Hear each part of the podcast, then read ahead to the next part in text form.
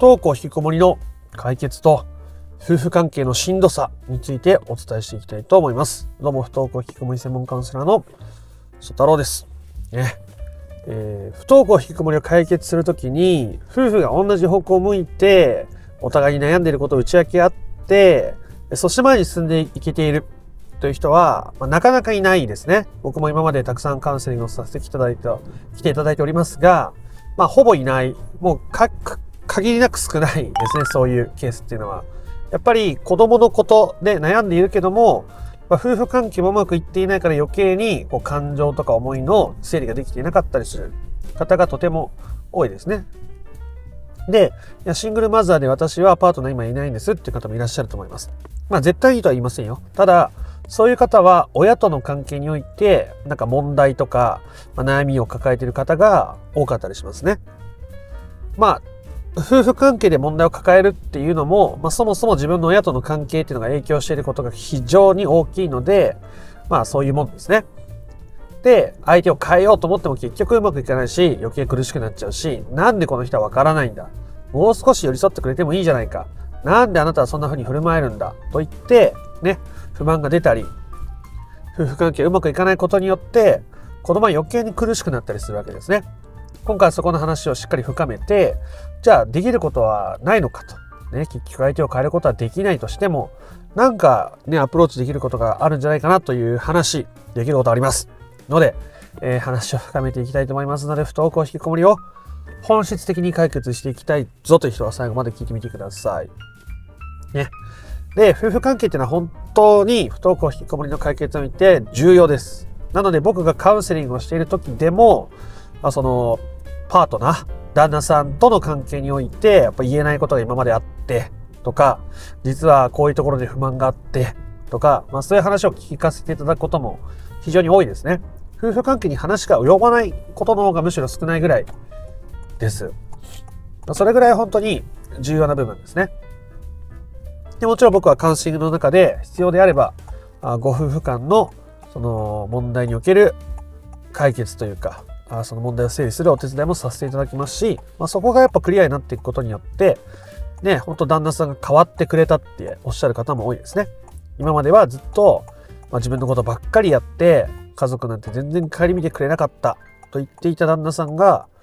ね、すごく話を聞いてくれるようになったり、えー、自分が子供とどっか出かけるって言ってくれるようになったりとか、なんかそういうこともね、だんだんと勝手に起きてくるようなもんですね。なので、今その夫婦関係がしんどいっていう人に対して何が一番できるかっていうと、それは旦那さんに寄り添うことですね。旦那さんに寄り添うことです。まあ、これ男性の僕が言うと、ね、なんか女性に我慢させて、なんか旦那さんに寄り添ってくださいね、みたいなニュアンスで伝わるかもしれないですけど、まあ、全然そんなことないです。ええまあ、もう少ししっかり話をしていきたいと思います。理由も含めてですね。で、なんでそもそも旦那さんと方向性が合わないのかっていう一番大きな原因は、まあ、そもそも生まれてきた環境が違うじゃないですか。育ってきた環境が違うじゃないですか。で、同じほぼ同世代で、まあ大体の場合が日本という国に生まれていて、ね、少なくとも地球という中に生まれているわけですが、まあそもそも親も違えば、住んでた地域が違う。まあ、住んでた地域が一緒でもやっぱり家が違ったら全然考え方って違うじゃないですか。僕はすごく厳しい父に育てられましたし、方や同じ地域でも全然なんかお父さんがいろんなね、休みのためにいろんなとこ連れてってくれて、で、いろんなものを買ってくれて、まあ、自由でいいなって思う家もあったし、まあそうじゃない家もあるということですね。だからあなたと旦那さんは、ね、たまたま同世代で同じ地域でもしね、生まれてたとしても、全然違う家の中で過ごしてきたと。だから全然違う自分のべきねば、価値観、自分っていう世界の中のルールが全然違う人と一緒に暮らすっていうことですね。だから、そもそもそんな簡単に分かり合えるもんじゃないわけですよ。まあ、いろんな価値観の人がいて、私もそのうちの一つの価値観を持っているし、この人もね、いろんな価値観があるんだから、まあ、そっかそっかってなれるだけの余裕があればいいですけど、まあ、なかなかそんな余裕持てないと。ね。もう私は今までどれだけ我慢してきたと思ってるのと。あなた、私まだあのこと許せてないんだけど、あなた、みたいなことが、まあ、どうしてもあるというところですよね。で、な、そんな中で旦那さんに寄り添えなんて言われたって、ね、なんで寄り添うことが必要なのかもうそもそも聞きたくないってなっちゃってる人もいるかもしれませんが、あなんで重要かを話して、で、旦那さんに絶対寄り添ってくださいって話じゃないですから、違うことでできることも山の方に山のようにあるので、それも話していきたいと思います。なんで旦那さんに寄り添う必要があるのかですね。旦那さんは旦那さんなりに生きています。それがあなたからしたらもしかしたら低たらくに見えるかもしれないし、もっと頑張ってほしいと思うかもしれないし、ね、人によってはね、もっと頑張らないでほしいと。あなたがそんなに根詰めて働いて苦しくなっちゃったら、子供たちも余計苦しくなっちゃうんだから、あなたは無理しないで、みたいな気持ちになる人もいらっしゃるわけですが、それを結局変えようとしてもうまくいかないわけですよ。例えば僕は昔、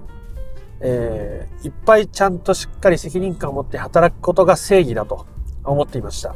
そうじゃない同僚に対して若干見下すような面もあったし、あの、そういう自負みたいなものが当時はあったんですね。ピリピリして仕事をしてました。で家の中では余裕ないわけですよ。例えば子供と遊ぶとか、生まれたてのね、娘と遊ぶとか、なかなかできなかったし、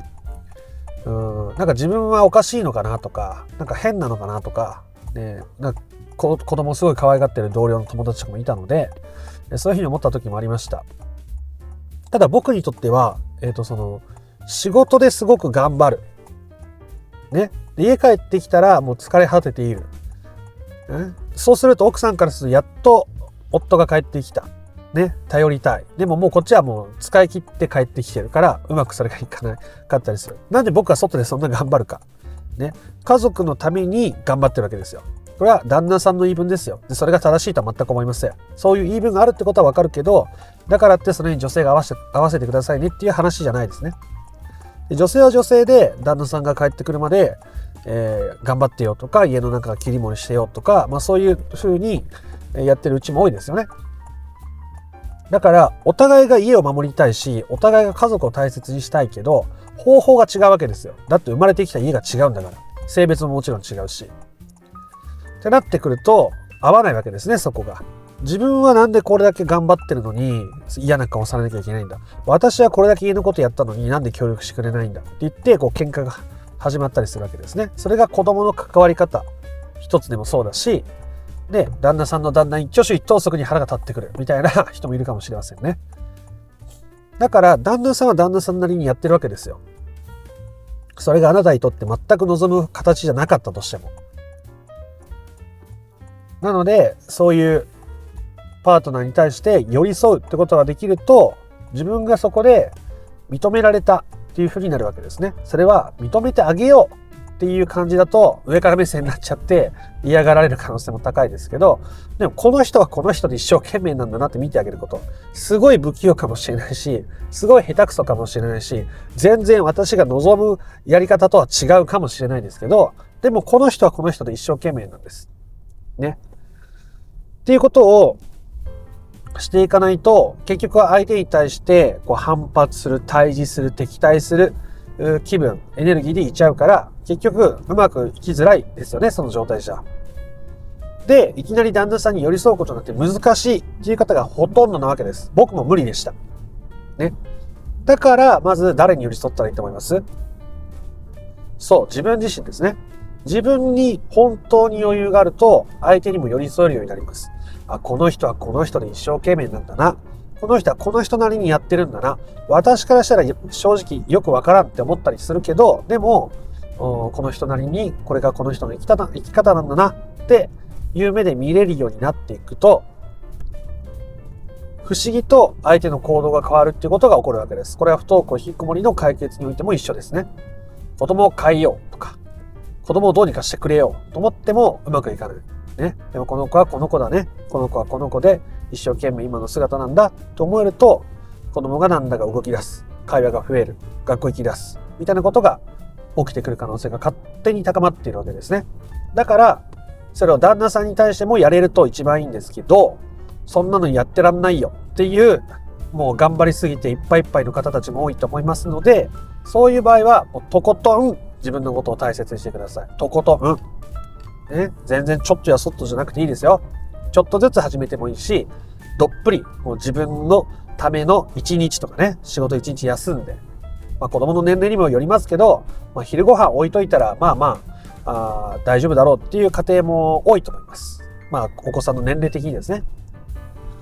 そうなったら、まあ別に昼ご飯作り変えてもいいですし、いいですけど、自分がちゃんと自分に寄り添うと。ね、私はもう疲れたんだと。もう嫌だ。苦しいし、辛いし、悩んでるし。もう嫌だ。ってなったら、もう自分を 休ませる一日とか、自分に寄り添ってあげる一日って書いて紙にね、書いて、どんな風に自分を一日過ごさせてあげようっていうことを書いてみてください。ね。私はどう過ごしたいんだろうっていうのを実際に叶えてあげてください。友達と美味しいご飯食べに行ってもいいし、ね、友達にしっかり話聞いてもらってもいいし、ね、どっか日帰り温泉に行ってもいいし、どっかエステに行ってもいいし、ゆっくり髪の毛切りに行ってもいいし、映画見に行ってもいいし、美味しいスイーツ食べに行ってもいいし、何でもいいわけです。そうやって、まず自分に寄り添う。ね、私本当に一生懸命頑張っても辛いしいっぱいいっぱいだしもう無理ってなったら、もうやりすぎですからね。そんな状態で旦那さんに寄り添う？できませんね。そ、そんなことができる人は僕は知らないです。はい。なので自分に寄り添うと、その後に旦那さんに寄り添う余裕とか、まあ、少なくともそのイライラする量がちょっと減るとかっていうことが起きてくるわけですね。っていうのを繰り返していくと、だんだん旦那さんのことが気にならなくなっていったり、なんかこの人はこの人なりにやってんだなみたいな目でだんだん見れるようになってくるわけです。で本当に自分のことを満たせるようになってくると、私がこれだけ満たされた日々を過ごすことができるのは、この人が頑張って働いてくれてるからなんだなとか、まあ、たまには嫌味みたいなことまだ言われるけど、でも前よりすごく私のことを自由に動かせてくれるようになったし、本当に感謝してるな、みたいな気持ちが出てくるわけですね。無理に感謝しようとしても難しいことがあると思いますので、ね、自分のことを満たしてると感謝したくなります。感謝が溢れてくるわけですね。ありがたい。ね、こんな美味しいランチ。ね、ちょっと豪華なランチ食べちゃったけど、この人のおかげ、ありがとね。みたいなぐらいでいいわけですよ。そうやって、えー、夫婦関係も見直すことができると。だんだん私がね、こういうべきネバを持ったのは、だんだん分かってくるわけです。その、親の影響があって、私やっぱ子供学校行かせたいっていう気持ちがすごく強かったな。あ、そっかそっかって寄り添うことができていくと、旦那さんに対しても、あ、この人は、のあの人の親との関係見てれば確かに、この人がこれだけこういう状態になってるのも頷けると。あ、そうか、この人は、この人の世界の中で一生懸命やってんだな。普段本当にいつもよく頑張ってるよね、とか、ありがとね、みたいなことが言えるようになると、なんだか旦那さんの動きが変わってきたぞ、みたいなことが勝手に起こるわけです。まあ、何よりそれは、結局、親御さんが自分のことを満たしてる中で、結果的にできることです。まあ、旦那さんの褒め方とか、旦那さんのいたわり方とか、もちろん言えることもありますよ。ただ、そんなことは枝葉であって、自分のことを満たすっていうことが上手にできていると、自然とできてくるもんです。そこにプラスアルファするぐらいのもんですね。その関わり方とか、声のかけ方とか、いたわり方みたいなんてものは。大事ですけど、そこだけやっても結局意味ないです。枝葉を求めて幹を捨てたら何も得られないということですね。一瞬何か得られたような気がするけど、結局それは自分の中に深く根ざしたものじゃないので、一時的な効果があるかないかぐらいですぐ終わっちゃうということになりやすいので、え、自分のことに寄り添いながらそれらをしていくということをお伝えしました。すごく短めにまとめて終わりたいと思います。不登校引っこもりを解決するときに夫婦関係の中で問題を感じる。まあそれは時にシングルの方は親との関係に問題を感じる方も多いんですけど、それは何ら変なことじゃないわけです。旦那さんとあなたは違う家庭で育ってきたし、見てきたものも違うし、抱えている価値観とか、うん、考え方も全然違うもんですね。それは何ら変なことじゃないです。それであなたがやきもきするのもおかしいことじゃないです。自分に余裕がないと相手のことを受け入れるとか寄り添うことはできないですね。旦那さんは旦那さんの人生があって、いろんな価値観、いろんな見てきたものがあって、今の姿になってるわけですよ。それを変えようとか否定しても、なかなかうまくいかないので、より寄り添うことができるといいんですが、あそれはなかなか難しいと。だから本当に自分のことを満たしてあげる、余裕を持たせてあげる、ね、紙に自分がね、過ごしたい一日、自分をどう過ごさせてあげたいのかってことを書いて、えー、そういう一日を過ごしてみると、ちょっとずつね、旦那さんにイライラしなくなるとか、気にならなくなるとか、フラットに関われるとか、まあそういうことが起きていくので、ぜひやってみてください。そうして、えー、あなたが夫婦関係を時に見直すことがお子さんにいい影響をもたらすこともあるし、えー、不登校引きこもりの本質的な解決に近づく時に重要になってきます。まあ、シングルの方は今回旦那さんと置いたところを自分の両親に置き換えて考えていただければ基本的に一緒です。ね、同じ一つ屋根の下で暮らしていたとしても、そもそもその自分の親の子供時代がどうだったかとかなんて、自分じゃなかなかね、見れてなかったと思いますし、自分の親の経験をね、知るっていうのも、すごく有意義になることも多いです。ということで、えー、自分のペースでやってみてください。今回の話が良かったなとか面白かったなと思った方は、いいねやコメントをしてみてください。不登校引きこもりの解決法について順序立てて知りたいよっていう方は、